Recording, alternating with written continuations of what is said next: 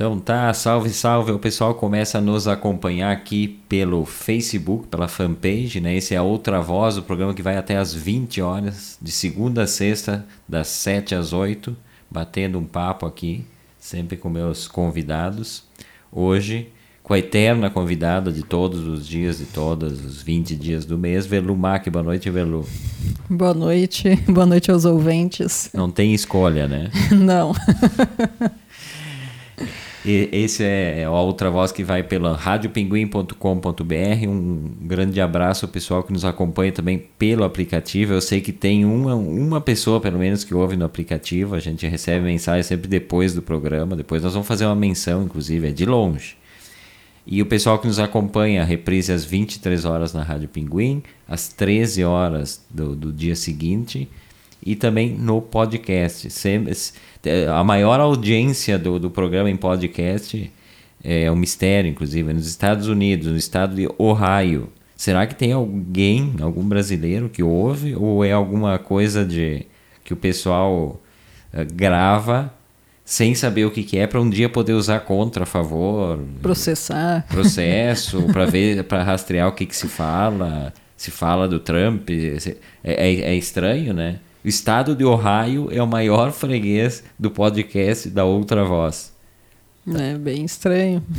Não tem que investigar isso aí melhor. É, é, é, é, bem estranho, mas é, é constante. Todos os podcasts têm isso.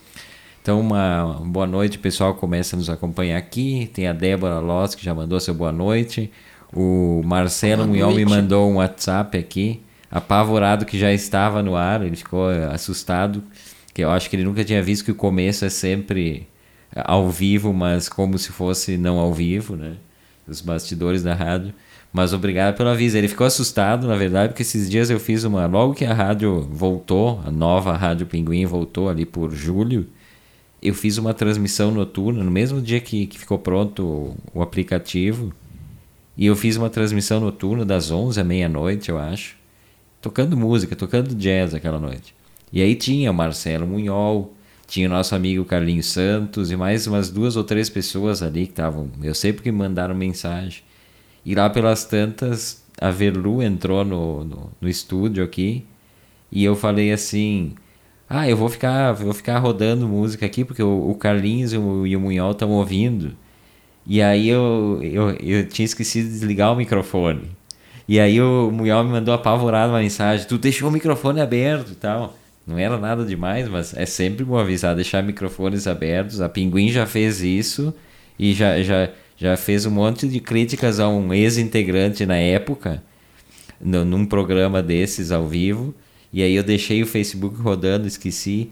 E aí, aí desanquei falar do, do cara que recém tinha saído do programa, a Velu estava presente também. Mas nada demais, não falei nada demais, na verdade era uma crítica pertinente, né? Mas essas coisas são perigosas para quem trabalha com, com rádio, deixar o microfone aberto é um perigo, né? Se tivesse aberto antes, an antes desses dois minutos aí, será que a gente ia ter ofendido alguém, Velu? Tu estava falando mal de pessoas, né? Não, até hoje não. Sem energia até para falar mal de pessoas hoje. Apesar de ser interessante sempre. É sempre um bom assunto, né? Não, Velu adora achar encrenca no comércio quando ela vem para casa, que ela passa ou na padaria, sempre tem uma história. Sempre tem uma história que não termina nunca, enorme. Às vezes é repetitiva essa história, mas eu deixo contar, né? É, afinal, eu tô em casa, no bem bom, ela que tem que fazer as compras todo dia. Mas sempre tem uma encrenca, ou é porque na fila não sei o quê, ou porque o açougueiro não sei o quê. Essa gosta de uma encrenca. Claro, ela gosta de contar em casa, porque lá ela não fala nada. É uma pessoa muito contida e tal. Mas ela traz para casa. Tu gosta de uma encrenquinha, né? Nos comércios locais. não sei se eu gosto. É que me perseguem, né? As, na verdade, pequenas incomodações diárias do cotidiano, assim. Todo mundo deve passar. Não sei se as pessoas se importam tanto, né? Talvez. Por exemplo, tinha uma que era tradicional, que ela vai num lugar onde vende queijo, presunto, essas coisas, lugar bacana que tem aqui em Caxias. E ela vai sempre ali. E sempre que ela ia, ela voltava reclamando que enquanto ela passava, ela dava o cartão, pagava em cartão, toda vez ela chegava em casa resmungando que a mulher ficava olhando ela digitar a senha, mas não tinha uma vez. Tanto que foi dado apelido, inclusive para a mulher, tudo. Né? Então eu sempre perguntava, tá, fulana. Não, é mais um pouco, é, simplesmente não precisava nem apresentar o cartão. A mulher já digitava ali todo o número do meu cartão, digitava o código de segurança, fazia a compra. Que ela ficava assim, toda vez olhando assim, eu digitar com, com a maquininha na frente dela e eu ali ela olhando assim, pensei, bom, próxima vez eu deixo aí já meu cartão e pronto. E pior que na verdade, uma vez eu fui junto e eu fiquei olhando e ela, ela ficava olhando direto assim pro cartão, tanto que a gente brinca. E hoje a Velu e elas batem papo e tal, são amigas agora, né? Sim. São amigas. Nada como uma boa briga para depois a pessoa ficar amiga. E ela sabe, ela sabe inclusive tudo que a Velu compra, elas é, inclusive a, a Velu compra, eu já falei isso, eu sou diabética, a Velu compra um chocolate zero da, da o talento aquele zero que tem e compra com frequência. E nos últimos tempos a Velu tem pedido às vezes para não ter que ir até lá pedido por teleentrega e eu recebo em casa aqui, no meio da tarde. E a, e a Verlu sempre pede o tal de chocolate, né? Que eu não tenho fundos, eu chego o chocolate, eu já como os 5, 6 que a Verlu compra, já compra menos para não para evitar, mas eu não, até eu não ver o fim, não não não paro.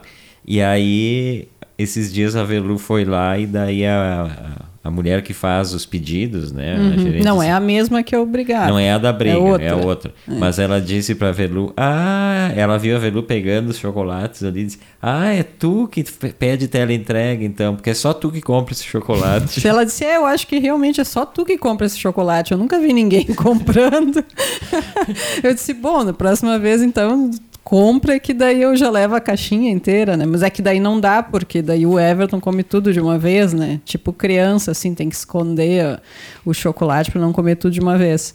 Então eu tenho que comprar, assim, né, fracionado. Daí ela já sabe. E hoje eu pedi de novo. Mas eu acho ótimo essa, essa espécie de intimidade que as pessoas no, na, no mercadinho. No, é. na, e essa outra que, que eu ficava brava porque ela olhava o cartão, agora, quando ela me vê, assim, ela faz questão de me chamar para eu ir no caixa dela.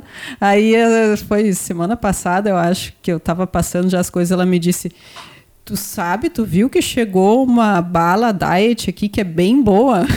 Aquelas dadinhos, assim, sabe? Aqueles cubinhos. Que, e daí eu, ah, não, não vi. Dela, sim, sim, achei que tu ia gostar. Ela me disse. Aí eu levei, né, claro, porque ela ficou tão empolgada com a tal bala. E os chocolates também, quando falta, ela já vem me dizer que, ai, não tem mais o chocolate diet aquele, mas eu já pedi quatro caixas. Ela me avisa quanto ela fez de pedido já.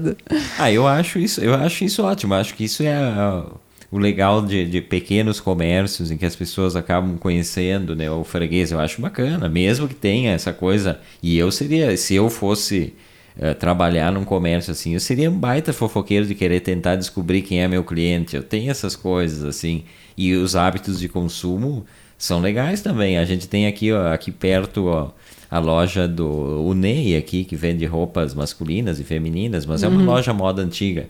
É super bacana comprar ali, porque eles te, te dão umas roupas. Eu que tenho que preguiça de ir na loja quando a Velu vai, ela me traz alguma coisa, pode devolver no outro dia. Essas pequenas interações que eu acho que o, os grandes os comércios uh, acabam destruindo, né? Mas eu acho bem é. interessante que assim Não, seja. E, e presente para o meu pai, por exemplo, é uma coisa que eu compro com frequência ali quando tem que dar presente de aniversário, dia dos pais. E daí ela normalmente já sabe mais ou menos o que eu compraria, né? Então, e para ti também, quando eu pego alguma coisa para mim e vejo para ti, ela já, ai, mas acho que isso aqui ele não vai gostar, né? e nem compro tanto, mas assim, das vezes, já que a gente já comprou, né? É, eles já sabem. É, é, na verdade, isso que eles fazem é uma coisa muito pessoal, é o que os algoritmos tentam fazer na vida virtual, né? De, de identificar gostos e tal. Uhum. Tem a loja lá em Garibaldi, um abraço pro, pro, pro Damer lá, a loja do Damer, que é de roupas masculinas. Eles sabem até o tamanho da família inteira, é impressionante.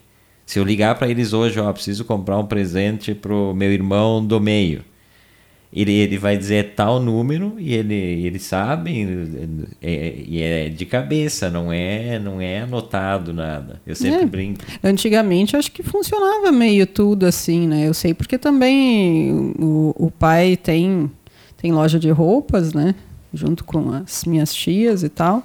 E, e era comum as pessoas irem provarem roupas ou levarem roupas para casa no condicional, né?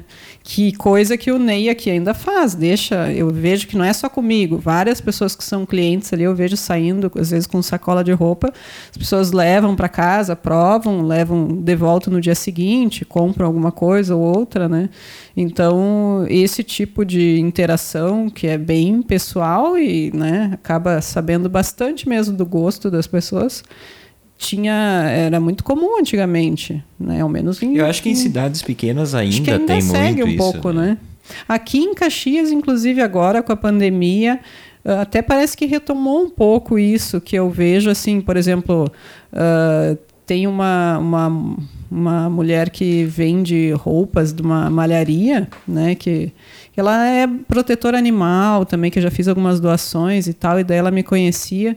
E ela me escreveu e ela mandou fotos. Ah, se tu quiser alguma roupa, né, uma malha, acabei comprando uma, uma blusa dela, né? E ela traz em casa, né? Mandou fotos de várias coisas que ela tinha, que achou que eu ia gostar, e daí depois eu escolhi ela trouxe aqui em casa. Então, uma coisa né, que acho que antes da pandemia ela nunca deve ter feito, mas que agora, com essa situação, como estava na época estava tudo fechado, né? Agora já está aberto, enfim, mas certo ela continua fazendo.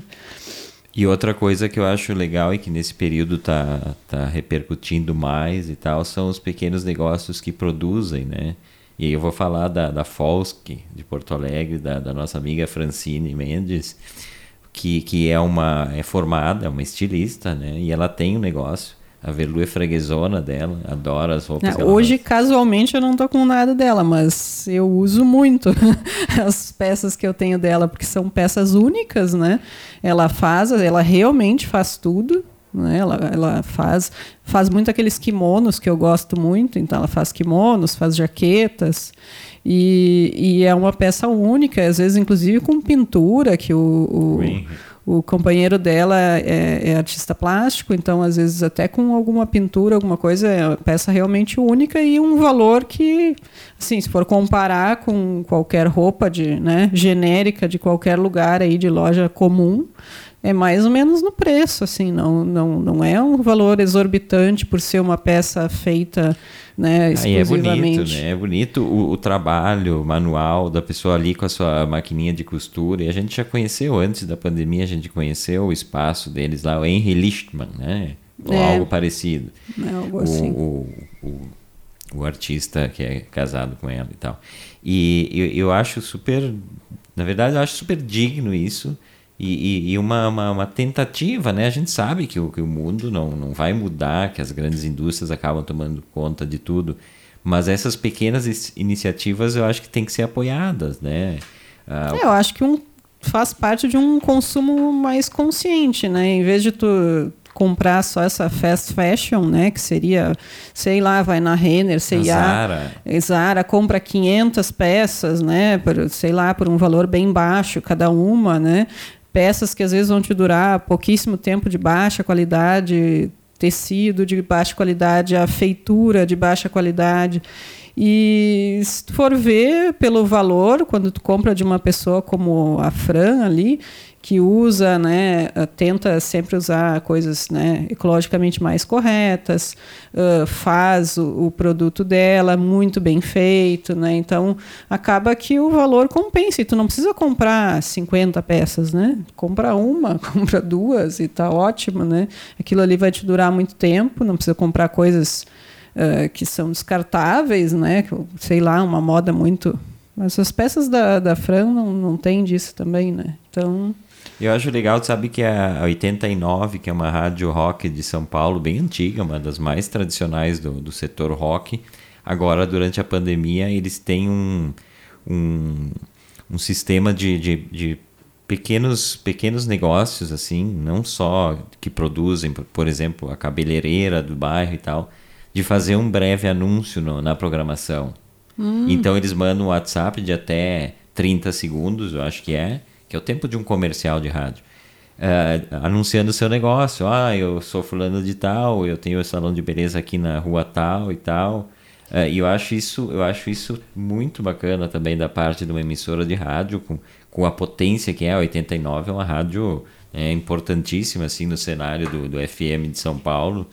E, e eles darem esse espaço aí, eu, eu achei ótimo. Assim, então tem coisas muito simples. O cara que faz empada e entrega em casa e tal. Sim. Né? E eu acho que isso, isso devia, devia ser uma coisa meio que comum. Eu assim, acho que né? em São Paulo, nessas, assim, por micro-regiões, acho que isso tem acontecido. Eu estava ouvindo um podcast esses tempos que eu costumo ouvir, e se chama Imagina Juntas, o podcast. E eles moram ali em São Paulo, naquela região, Pinheiros, Jardins, por essas regiões ali mais né, centrais, centrais ali. E, e um deles estava comentando justamente que, que ele agora, para ir no mercado, é muito difícil, porque todos os mercadinhos em volta estão entregando. Né? Inclusive, sei lá, 100 gramas de presunto. Se é perto, assim, eles levam nem cobram, conforme né, o, o, caso, assim. Se é pouquinha coisa, ou se não, compras um pouco maiores, né? Claro, cobra a tele. Mas todos os mercadinhos, assim, estão meio que funcionando. Tu liga, né? Ou mesmo pelo Rap ou iFood, enfim. E estão entregando né, em casa todos esses lugares que antes não faziam, né? Então, acho que isso aí vai seguir. Eu, particularmente, quando agora compro alguma coisa assim que eu considero supérflua já, né, pra, ao menos para mim, tipo roupa, coisas assim, eu digo supérfluo porque eu realmente não precisaria comprar, né? Mas, enfim, eu sempre olho. Se é alguma coisa pela internet, eu sempre olho quem somos lá no site, se é uma, uma loja, né? Uma confecção pequena, alguma coisa assim, quem que faz, né? Que tipo de produção é, para não comprar, tentar ao menos fugir um pouco dessas grandes empresas, né? Essas... É, é que o que é arrasador das grandes empresas é que com a quantidade que eles compram por exemplo, aí, aí já saindo disso de moda autoral que a gente estava falando, para outras coisas, inclusive alimentos, é que o preço, né, às vezes a diferença, o mercadinho do bairro, é claro, tem, agora tem aquelas como aqui tem o, aquelas empresas de comércio que se reúnem para comprar comércio de alimentos para comprar com preços menores, então se reúnem vários grupos de, de mercados, né, para fazer compra coletiva, para baixar. Mas normalmente esse pequeno, pequeno comércio não vai conseguir competir. Esse é, esse é o que derruba, né? A economia sempre. Mas pensando nessa coisa de comércio de bairro, uh, sempre me chamou a atenção uh, Buenos Aires, que a gente sempre go gosta de ir, né? Agora estamos impossibilitados. Uh, mas Buenos Aires é uma cidade, uma capital grande, mas que tem muito forte essa questão do comércio de bairro, né? Da é. pequena fiambreria, da pequena uh, fruteira. E, e, normalmente não é um mercadinho de bairro, é tudo meio que segmentado, segmentado, né? É que não sei como, assim, se for pensar, que nem meu irmão tá morando, comentou ontem, né? Tá morando na Índia. Uh, lá também não existe, por exemplo, mercado que nem aqui a gente está acostumado, esses supermercados, né? Tipo Zafari, Big, Carrefour. Não Esse... tem Zafari na Índia? Eu não sabia disso. esse tipo, né? Não estou dizendo especificamente o Zafari. Mas não tem esses hipermercados assim. As compras que eles fazem é tudo que nem tu estava falando em Buenos Aires, é tudo ali próximo da, né, da onde a pessoa mora normalmente ou onde a pessoa trabalha, né? Enfim, que a pessoa vai e daí vai num lugar, compra uma coisa, vai no outro, é tudo meio que um do lado do outro, assim tu vai, compra um pão, compra não sei o quê não tem, né? ao menos na região ali, né, próxima de onde, ao menos de onde ele mora e regiões centrais ali, não existem esses mercados imensos. As pessoas não têm o costume, até porque por uma questão, né, econômica, tem muita gente na Índia, né?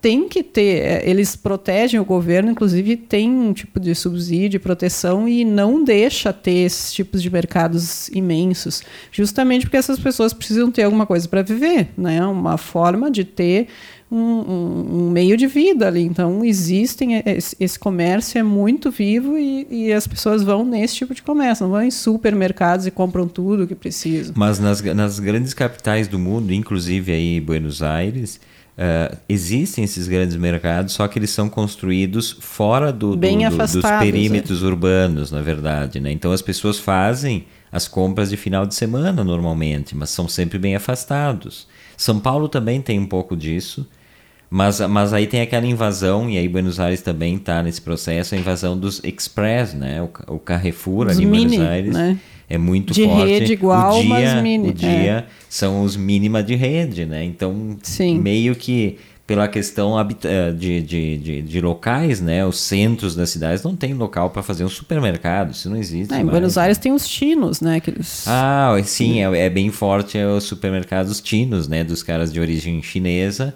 E, e, isso também tem muito, são os mercados sujos pra caramba, né? Uma, uhum. uma, umas bagunça, uma coisa muito muito estranha, mas são fortes, são fortes, inclusive... E na verdade eu acho melhores, porque a gente já foi em, em Carrefour Express, Dia Express. É, tu acaba indo, não A gente como. acabou indo já, mas esses outros são até melhores em termos de produtos. Mas, mas já vou te dizer que tu não pensa que é uma coisa inocente assim, não. Existem, inclusive dizem que tem associações mafiosas da máfia chinesa nesses locais, né? Hum. Não é do nada que eles, eles porque eles dominam uma, uma grande porcentagem do mercado de alimentos na Argentina, em Buenos Aires especificamente. Não é pequeno, não é tipo, ah, são, é, são eles têm associações. Deve ser interessante isso aí. Tu nunca leu a respeito de como que surgiu esse...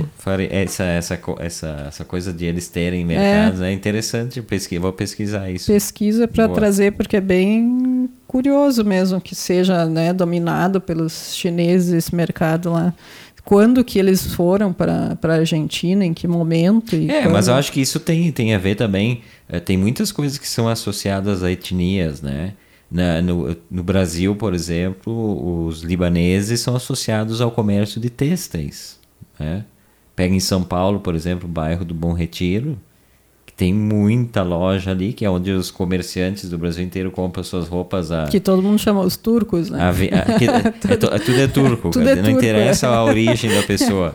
E Aquela generalização. Que os comerciantes de roupa vão lá e pagam 10 reais uma peça e vendem a 100, né? É mais ou menos isso, né? é uma relação. E aí também tem associação com trabalho escravo, os bolivianos são explorados. É, esse é outro motivo para não comprar dessas grandes redes, né? Porque mesmo que tu olhe, bom, olha a loja, sei lá, da Zara, que bonita, né? Tudo tem ali os funcionários tal, mesmo que não ganhe muito, mas tu não está enxergando todo o trabalho escravo que tem lá para, inclusive, fazer o tecido não é nem só fazer a roupa. Vem desde a fabricação do tecido, lá na Tailândia, lá em, em lugares que as pessoas vivem em, quase escravidão, né? Em, ganhando uma miséria realmente para a produção de tecido, para depois ir para essas fábricas. E daí é outra exploração. Né? Ah, se, a, se a gente começa a pensar em tudo. tudo tem rolo, tudo tem problema. Não, tudo enfim. tem, mas tu pode tentar, né, dentro do possível, é, mas fugir um é, pouco disso. É complexo. Uh, esse é outra voz desta quarta-feira. Estamos até às 20 horas pela radiopinguim.com.br, aqui pela fanpage, lá pelo aplicativo. E deixa eu dar mais uma passada aqui, pessoal. Mari Reis, ó, Mari Reis. Boa noite, gente boa. Estava sentindo falta de vocês. Pois é, a ah, Mari Reis que sempre nos acompanha, né? Se eu não estou enganado, a Mari Reis mora em Cidreira. Né? Eu não sei se ela só tem casa lá, mas eu acho que ela mora, ela mora no litoral. Uh, quem mais deu um oizinho por aqui? O Marcelo Munhol, que eu já tinha citado, que ele tinha me mandado no WhatsApp. Agora, ali a Verlu vai ler. Eu vou ler o de baixo, peraí. Elizabeth Wingert. Aliás, Elizabeth, que está sempre conosco também. É. é e uh, ela acompanha também o Delano lá nos debates da Rádio Garibaldi. E o Delano lê Wingert. E ela já disse para nós aqui que é, é Wingert. O Delano não estava no programa, nós, a gente está acertando aqui. E o outro nome ali é a Verlu que vai ler. Suyan Roikele. Suyan Roikele, é. Possivelmente, não sei, né? Pode ser diferente. Muito obrigado pela, pela audiência de vocês aí. Sempre legal contar com todo mundo. E mandem seus comentários aqui sobre os assuntos, que são sempre legais os comentários do pessoal. Falar nisso hoje, o que eu me estressei aqui. em busca, falando em comprar, né? E aí tem coisas que eu compro pela internet, né? Infelizmente a Amazon é arrasadora na maioria das coisas. Uh, mas não estou falando nem de livro, estou falando de, de um HD, um disco rígido. Porque o que, que acontece? Uh, a, gente, a gente acumula muito lixo digital. E eu digo lixo digital, não quer dizer que seja lixo que se acumula, mas é uma espécie de lixo. Tu não sabe o que fazer com aquilo. Eu tenho aqui na minha frente, eu tenho três HDs cada um com 4 tera, que é um, é um número razoável. Eu tenho dois, dois HDs no computador, cada um com 1 tera. No computador de transmissão tem mais e tem uns HDs desses portáteis também que dá um tera ali. E tá tudo cheio. E para quem trabalha, eu que trabalho com, com audiovisual, e agora a gente está gravando o, a exposição virtual da Verlu. Em breve a gente vai falar sobre isso aqui também, quando tiver mais próxima de uma finalização, né? E aí, é, qualquer imagem que tu graves ali, claro, usa uma câmera profissional, que o, as imagens são bem mais pesadas do que qualquer coisa e tal. Mas, e aí a gente precisa armazenar isso, né, nos, nos, nos HDs. E aí os meus lotaram, aí abri todos os HDs eh, para ver o que, que tinha em cada um e tal. Com aquela vontade de pensar, ah, não vou comprar, vou economizar e vou, vou, vou deletar coisas, né? Mas aí tu vai deletar como coisas? E aí eu comecei a olhar, um dos HDs, por exemplo, tem todo o material do, do filme do, do Barjoy que eu fiz, já comentei sobre isso aqui, lá em 2015, o Paredes que Falo. Tem, todos tem todo o material bruto ali, ele encheu um HD.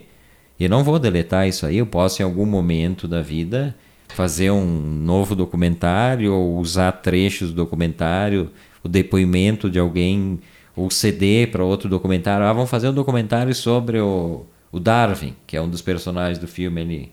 Sobre o Cláudio Troian, outro dos personagens. Ah, o Everton deve ter alguma coisa. Não, tem algum depoimento, pode ser usar. Então essas coisas tu vai armazenando, não tem como, né? Aí abri o outro HD ali para ver o que, que tinha.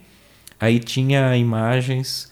Uh, aliás, esse, esse do Joy, só para comentar o estresse que é, a gente normalmente, quando grava um documentário, a gente grava, passa do cartão da, da câmera para dois HDs, para ter um chamado backup, né? Porque se der problema num, tu já tem o outro. E eu sempre meio fui relapso nisso, mas daí quando eu fiz o do Joia, eu pensei, não, vamos fazer. Se não tivesse feito, teriam sido perdidas 20 horas de gravação porque eu deixei cair um dos HDs ah. e matou o HD e foi-se, foi-se o documentário, mas aí tinha o backup. Aliás, aviso para as pessoas que não sabem. Se o HD cai no chão, esquece. para de funcionar. Eu já fiz isso também, então. Já perdesse com todo o teu, uh, registro de toda a tua obra, né? Uh, acho que faz uns quatro anos por aí. Deve ser, deve fazer mais ou menos isso. E, e registros que eu não recuperei e não não mandei não nem tentei mandar arrumar o HD porque é tão complexo para para conseguir arrumar se é que consegue né? Tem que ser num ambiente todo é um ambiente cirúrgico na verdade é, tem empresas né? não é qualquer não é tipo ah dá ali para o cara que diz ah deixa que eu resolvo. Não não. É complicado tentar consertar um HD e custa caro também. Então é, é, Custa, custa tipo 4, 5 mil, pelo menos custava numa época que eu pesquisei, acho que pro teu mesmo. É, e... quando eu pesquisei não era tanto, mas é que daí depende também do HD. Meu HD era acho que só 500 mega na época. Uh, mas eu, o que eu recomendo é não deixem cair no chão. Mas igual, isso, isso às vezes não é nem caindo. Eu tinha, por exemplo, e o, o meu irmão, o Jordan, que, que entende muito disso, conseguiu recuperar. Eu tinha o HD da antiga Rádio Pinguim, de 2017, com todos os arquivos de todos os programas que tinha na época, tudo gravados ali, e de uma hora para outra ele, ele, ele deu problema por conta ali e eu não consegui mais. Foi um processo longo e o Jordan conseguiu recuperar aquilo. Tem muita coisa ainda que está lá, mas que não tem nem como. É, que tem uns programas que tu roda, né? E que daí às vezes Mas ele... é, é difícil, é, é, difícil dar certo isso. E aí eu me lembro de um, de um, de um momento que estava gravando, já que vamos falar de tragédias audiovisuais, estava gravando o documentário do Lagoas Costeiras, que é um projeto aqui da Universidade de Caxias do Sul, Ficamos 20 dias gravando lá em Osório. E cada dia a gente gravava com uma equipe diferente do projeto ali, uma que trabalhava com a parte da botânica, outra com a parte de, das lagoas e tal. Eram vários processos científicos que a gente fez o registro e o produto eram DVDs, mil DVDs para serem distribuídos em escolas de todo o Brasil. E aí um dia a gente foi com o pessoal da bot... não sei se era bot... é o pessoal da, da botânica e a gente foi se embrenhou lá nos no meio das lagoas aquela vegetação e tinha até cobra entrou na parada aí do, num dia que a gente estava registrando uma cobra venenosa foi um, um silêncio no set assim ninguém sabia o que fazer e e aí a gente gravou uma manhã inteira, tipo das 8 da manhã ao meio-dia e pouco, umas condições bem ruins, assim, né? Pântano e tal. E aí quando eu cheguei na, na, na nossa casa lá, que era a casa da produção, para passar da câmera pro HD, simplesmente apagou tudo. Se, apagou, não teve mais imagens. E aí dá, desce aquela, aquela adrenalina. Fica azul, né? verde, a pessoa vermelho, nem sei que, marrom, que cor roxo. que a pessoa fica. Porque Passa aí, o arco-íris, né? aí, aí a primeira coisa que eu fiz, que é o que tem que fazer, né? Liguei para a equipe, para chefe da equipe, né? Era uma equipe grande, 10, 12 pessoas, né? Que passaram a manhã inteira e não era um trabalho que eles estavam fazendo pro projeto, era um trabalho feito para gravar. Era uma não, não, não deixava de ser um trabalho que igual eles faziam as coletas, mas era uma, mais simulado pro, pro documentário. Sim, fizeram especialmente. Pro... E difícil acesso. Aí liguei para a chefe e digo, ó, tem uma coisinha que aconteceu aqui. Apagou tudo, eu perdi todo o material da manhã. E ela muito educada, disse, não, não tem problema, vamos fazer amanhã, no dia seguinte, né? Mas a pessoa não se convence, porque tu sempre fica pensando, ah, vai achar que eu que fiz bobagem. Não fiz absolutamente nada. Eu conectei ele no, no, no HD e foi-se. Aí, igual, levei aquele material para uma, uma loja de informática ali no centro. Osório uma cidade pequenininha. Levei para pro, os guris ali e tal. Não conhecia, mas disse: ah, deixa aí até amanhã, vou tentar. Mas no outro dia de manhã, sete da manhã, já estávamos na estrada, voltamos ao mesmo local Fizemos todo o registro, de novo, de todos os processos, as entrevistas com os especialistas, tudo. E aí a gente estava quase finalizando, era 11 da manhã, tocou meu celular e era dessa empresa de informática, dessa loja, dizendo: conseguimos recuperar todo o teu material. foi um, foi uma, uma espécie de. Eu não sei nem o que, que eu senti naquele momento, eu só chamei a, a professora e disse: olha gravamos essa manhã aqui, mas agora a gente tem duas, duas manhãs, dá para escolher o melhor de cada dia e tal, porque recuperaram. Mas, mas essas coisas são, são, são ruins, né? Ah, pra... Não, e, aí, e, e, dá uma irritação, né? Porque, na verdade, e eu tô, tô lendo esse livro que ontem eu citei até e não, não tinha comentado o nome porque eu não me lembrava, né? La Sociedade de la Citação. Do hiperconsumo, a arte e a serenidade. É, o, o, escritor é o Esteban Hierardo, é um filósofo argentino, escritor, professor, uh, e ele fala né, dessas questões que a gente estava falando de, de perder, né, de essas questões de imagem em, em, excesso e tudo mais, e de lixo que tu estava comentando, né, de lixo digital, lixo virtual. Lixo virtual e a quantidade de, de imagens que a gente produz, né? E por essa quantidade de imagens que são produzidas justamente citando Walter Benjamin, né? Só que atualmente agora a imagem já perdeu a sua aura há muito tempo, né? Já perdeu desde a época do cinema, que é quando o Benjamin faz, né? Toda a teoria dele. E, e, nesse livro, então, ele evolui também a partir disso, falando dessa banalização da imagem, do excesso de imagens que a gente tem. Né? E eu ainda não cheguei na, na página da serenidade. espero, realmente espero chegar na serenidade ali para ter alguma esperança ainda. Mas tu sabe que eu acho que é, se diz, ai, existe um excesso de imagens. Tudo bem, existe um excesso de imagens e eu estou falando aqui dos meus HDs, uh, eh, tem, tem muito registro e eu não vou apagar porque pode ser aquilo que eu falei, pode ser importante. Mas uh, eu acho que, na, na verdade, não é o excesso de imagens. Eu acho que o que é o excesso de uh, acesso a possibilidade de se fazer, fazer as imagens, e aí a gente passou a chamar de lixo porque todo mundo produz.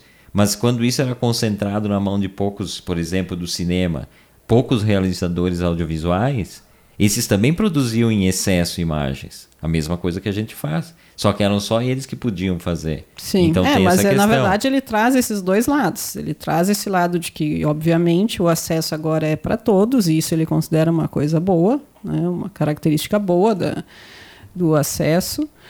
Mas, ao mesmo tempo, todo mundo produz e todo mundo produz em excesso. Né? Então acaba banalizando realmente a imagem e tu não tem mais, tu olha muita imagem, mas tu não olha mais nenhuma imagem com atenção.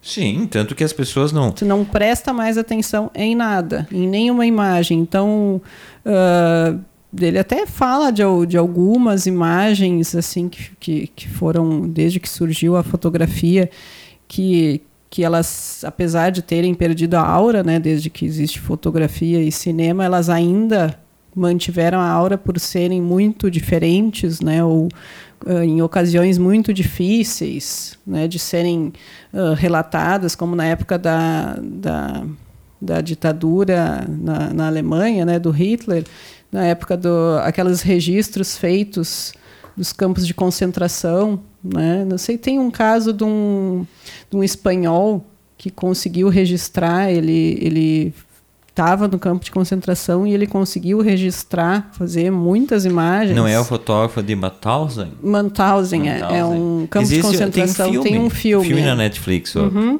Eu até quero ver esse filme, ele citou o filme aqui que tem essas imagens que ele conseguiu, na verdade ele, ele fazia imagens que eram para a Gestapo, né? Que eram para mandar para a Gestapo, mas ele conseguiu esconder negativos, né? Muitos negativos Sim. ele conseguiu esconder junto com outros outras pessoas que também estavam ali no campo, né, de concentração, eles conseguiram esconder esse material. E daí quando for, te, foram eles sobreviveram, ele sobreviveu e essas pessoas sobreviveram algumas. E eles conseguiram né, fazer essa divulgação dessas imagens, que são imagens que têm um grande impacto e realmente as pessoas viram, né? Daí ele fala que esse tipo de imagem é uma imagem que realmente as pessoas prestaram atenção e que, e que teve muita importância, né? Ainda um momento em que a imagem não estava banalizada como hoje, né?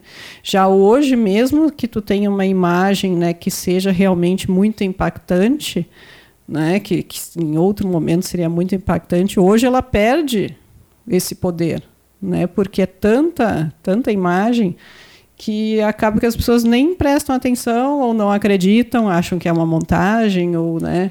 Mas então tem existe, tudo isso. Pois então. é, mas eu ia falar, tem essa questão da, das montagens também, que às vezes por mais mal feitas que seja, aí como as pessoas não prestam atenção, e tem coisas que não são montagens. Hoje, por exemplo, eu estava lendo uma uma matéria aí de uma candidata a vereadora e depois o Marcelo Munhol me mandou alguma uma notícia relativa, eu recém tinha visto até.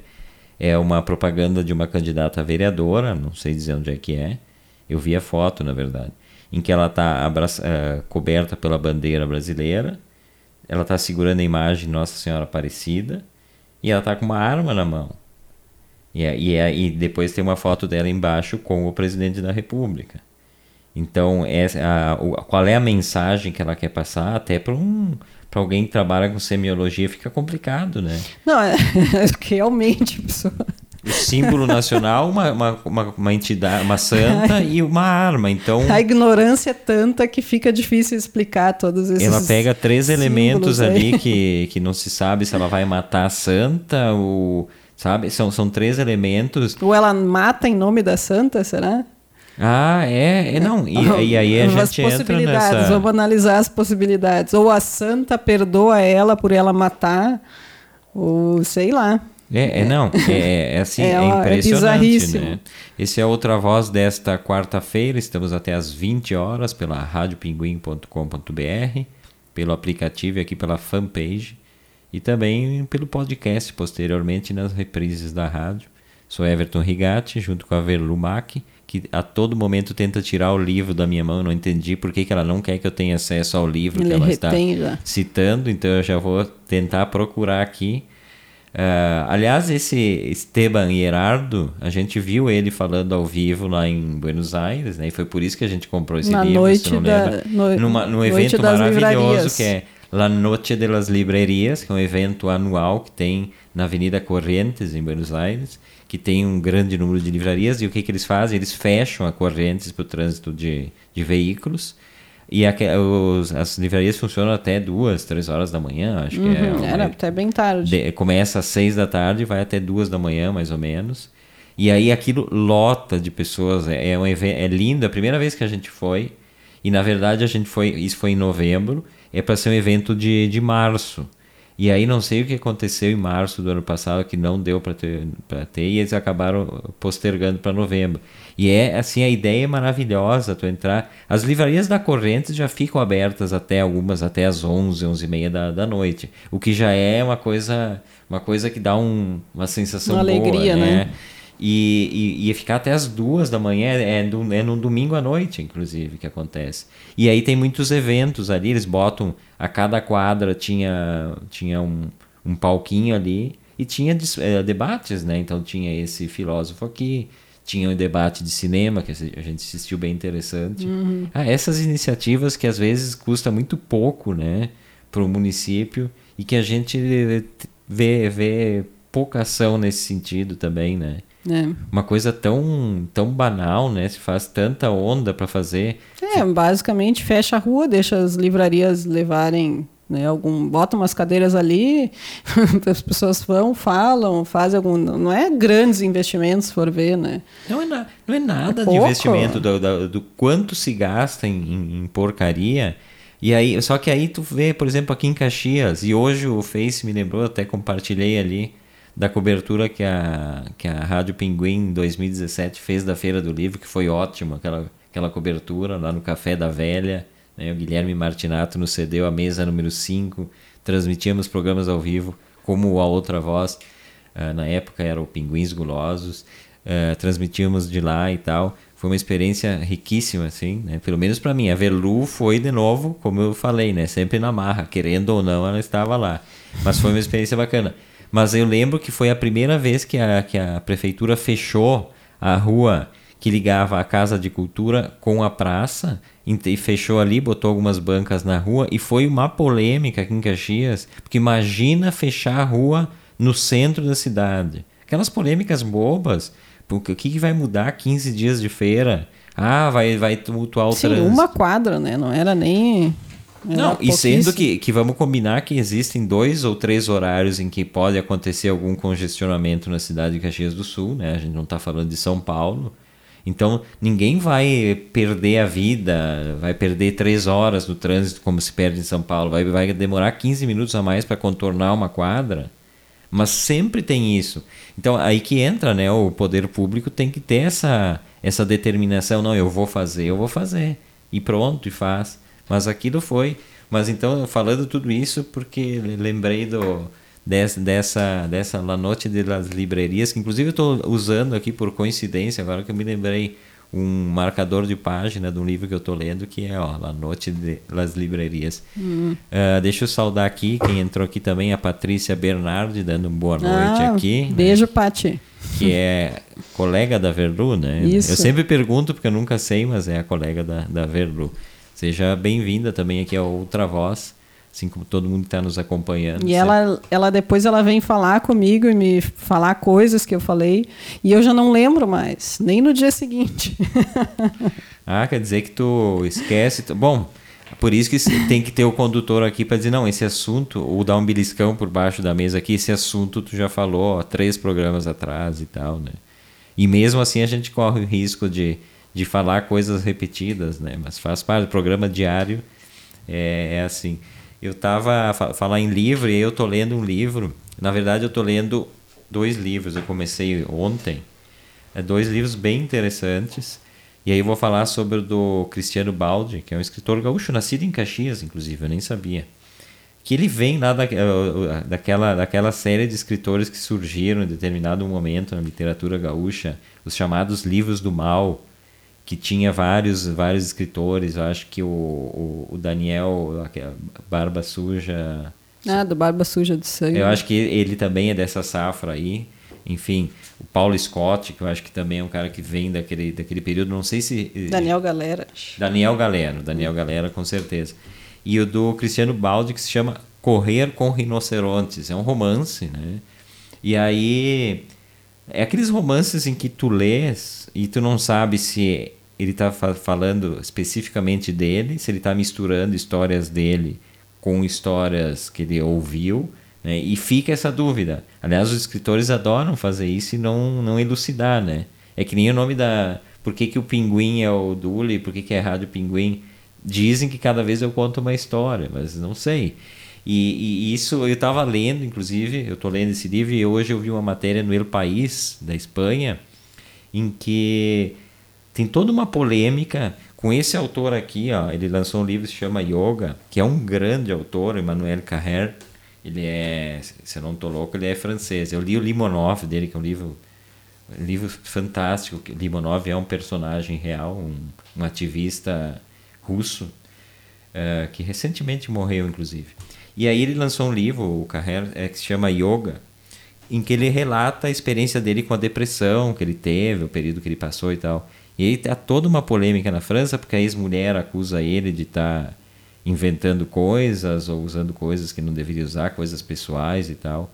E nunca entendi por que, que tem essa polêmica, uh, essa, essa polêmica do, do, do, do, primeira pessoa no cinema. Sempre, se, sempre ouço uma crítica assim, ah, o cara tem que vai falar dele, não pode falar dele, é meio egocêntrico.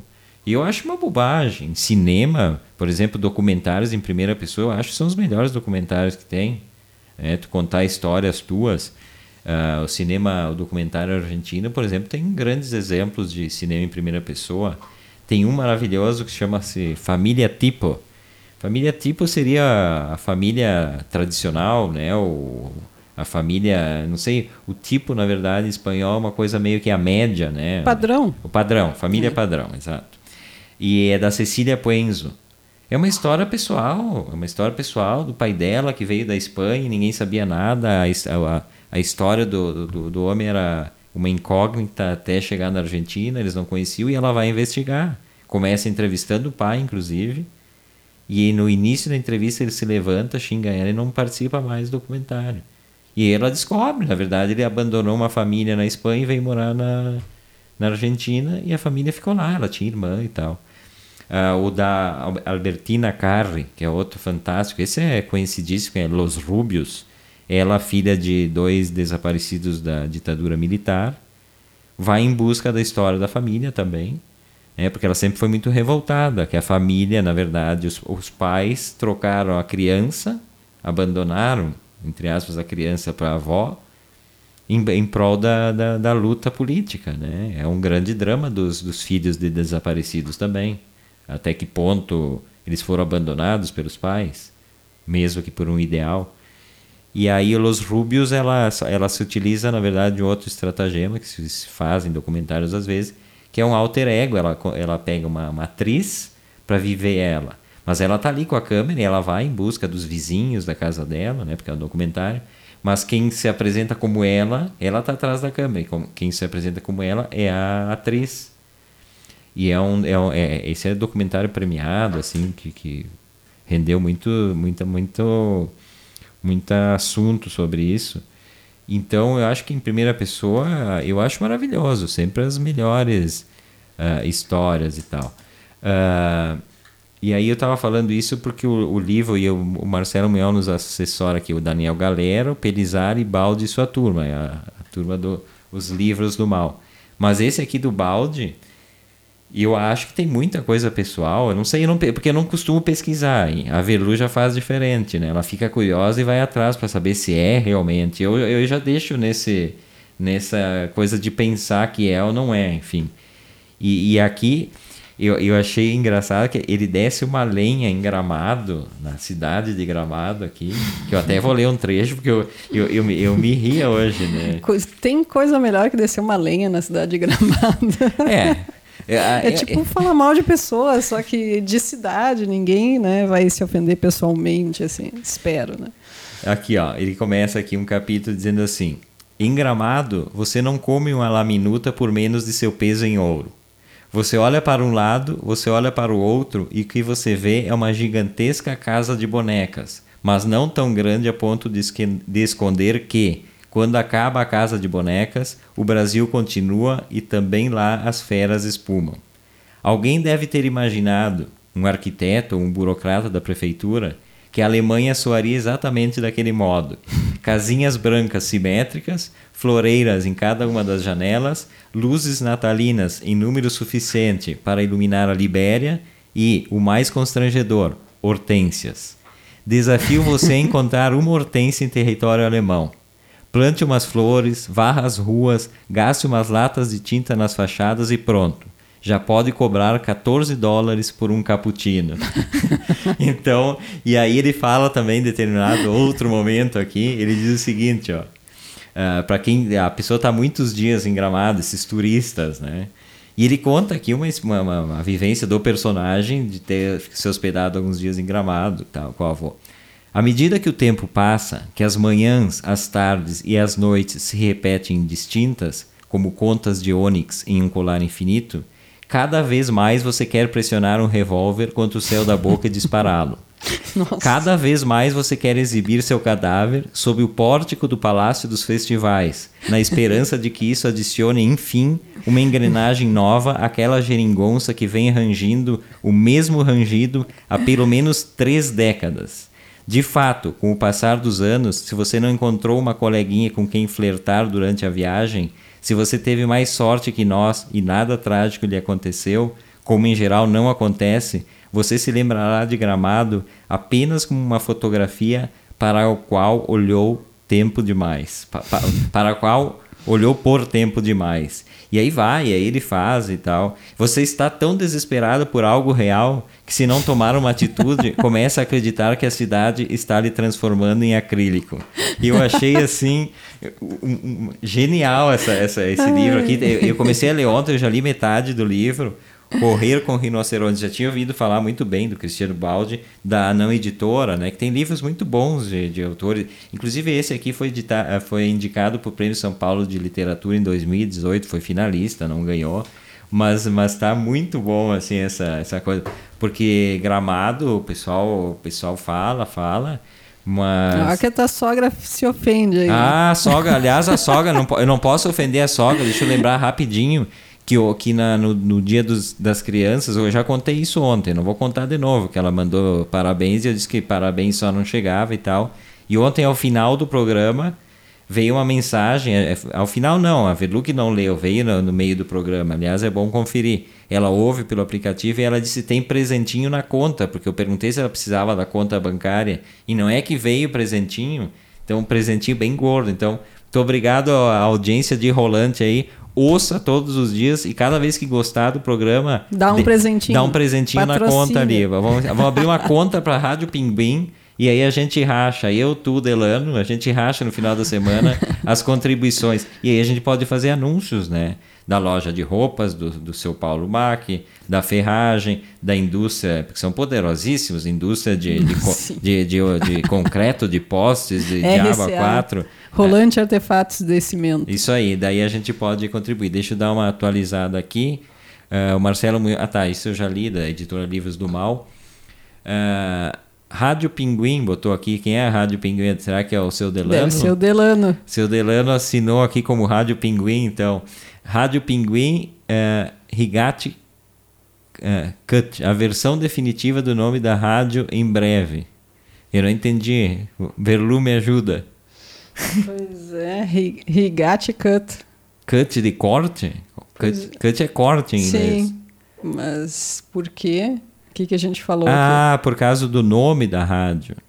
Ah, é por isso, por causa que, eu, que cada vez eu invento, eu invento o nome da rádio. Acho que é isso, né? Ou não, tu vai ter que explicar.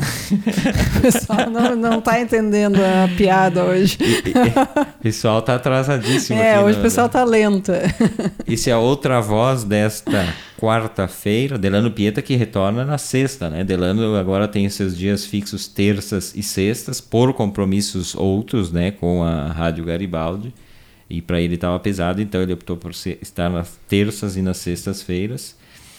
É, e a gente vai até as 8 da noite. Depois, quem quiser ouvir a reprise na radiopinguim.com.br, 11 da noite. Que horáriozinho para ouvir, né? Deitar na cama assim, depois de banho tomado. Bota ali na Rádio Pinguim e ouve de novo. Ou pode, em vez de ouvir, pode assistir o vídeo no Face ainda. O né? vídeo no Face, é. Tá, tem, tem gente que. Daí que... fica olhando para os nossos rostinhos bonitos. É, pro, pro meu rostinho bonito aqui, sim. Cabelos. Aliás, eu não estou usando, para quem acompanha o programa sempre, eu usava o fone de ouvido grande como tiara. E a Velu, há muitos anos, me disse que eu tenho que pentear o cabelo. Eu não penteava, mais de seis anos que eu não penteava os cabelos. Não é mentira, é verdade isso. Eu passei a pentear depois do banho, então ele deu uma assentada. Ele continua meio rebelde, como ele sempre foi, mas ah, já é possível vir ao programa usando só os fonezinhos pequenos e não aquele fonezão. Sim, isso tudo porque ele tava com o cabelo num tipo um emaranhado assim, tipo uma pessoa que nunca lava o cabelo e começa a ficar assim aquele, né? Que não, não, não passa mais nem escova, nem dedo, nem nada ali, não consegue mais. Aí ele reclamou, disse, ai, meu cabelo tá... Eu disse, bom... Nada que um pente não resolva. Nada que uma escova, né? De repente um condicionadorzinho de vez em quando, né? Não dê para dar uma ajuda aí, melhorar um pouco. Daí parece que finalmente ele me ouviu depois de muito tempo, né? De... Eu, eu nem fiz eu o corte do cabelo dele ainda, que eu já disse que que eu faço, né? Eu é, é, agora nessa situação aqui, não vou cortar o cabelo, já não cortava muito com frequência, mas agora eu não tenho coragem. A Velu, em breve estarei aqui com um novo visual. Vai Velu, corte. seja o que for, né? Bom, olha, olhem pro meu. Eu, a última vez que cortei quem, meu cabelo foi em fevereiro. Quem está acompanhando é. pelo rádio não está vendo, mas enfim, ela tem, ela diz ela que corta o cabelo dela. Em fevereiro eu cortei no salão lá no, no Jefferson. E depois disso, acho que eu já cortei umas cinco vezes o cabelo em casa, desde então. E tá, tá tranquilo aí. Tá. É. Ao menos aqui na filmagem da transmissão parece sempre bom para mim. Sim, ela quer elogio. Ela já, o pessoal já entendeu tudo. Eh, precisa, resuma. Por favor, digam querem, que tá querem bom elogio, mas não vai dar tempo. São, são quase, a gente tá quase no Mandem final do programa. biscoitos, por favor. A, a, pessoa vem falar de livros e coisa, depois começa a falar do seu cabelo próprio para ganhar elogios e vai ganhar. Eu sei que vai ter gente que vai mandar elogios e tal. Um beijo para todo mundo que está nos acompanhando. Ó, hoje tem bastante gente aqui. Uh, eu acho que eu já citei todos que deram sua passada aqui. Não olhei na minha página, né? Talvez tenha gente que tenha ficado esquecido na nossa. Na Vanderlei nossa... Cunha, tu citou, ele comentou ali. Tá, deixa eu ver aqui, tá entrando agora. Everton Rigatti é um Alice Cooper da Serra. Opa! gostei, gostei da comparação. Eu já fui, eu já contei aqui que em Buenos Aires eu por duas vezes em, em anos diferentes me, me gritaram Fito Paz, né? Mas, mas também está me servindo Alice Cooper. Uh, aliás, o, o Joy, nosso querido Joy Pieta Garibaldi, que é fanzaço de Alice Cooper. Sei porque ele fala no documentário, inclusive.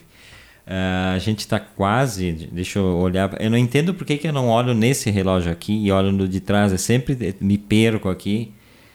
São, ah, são 19 horas 58 minutos e 25 segundos. Ainda temos um tempinho.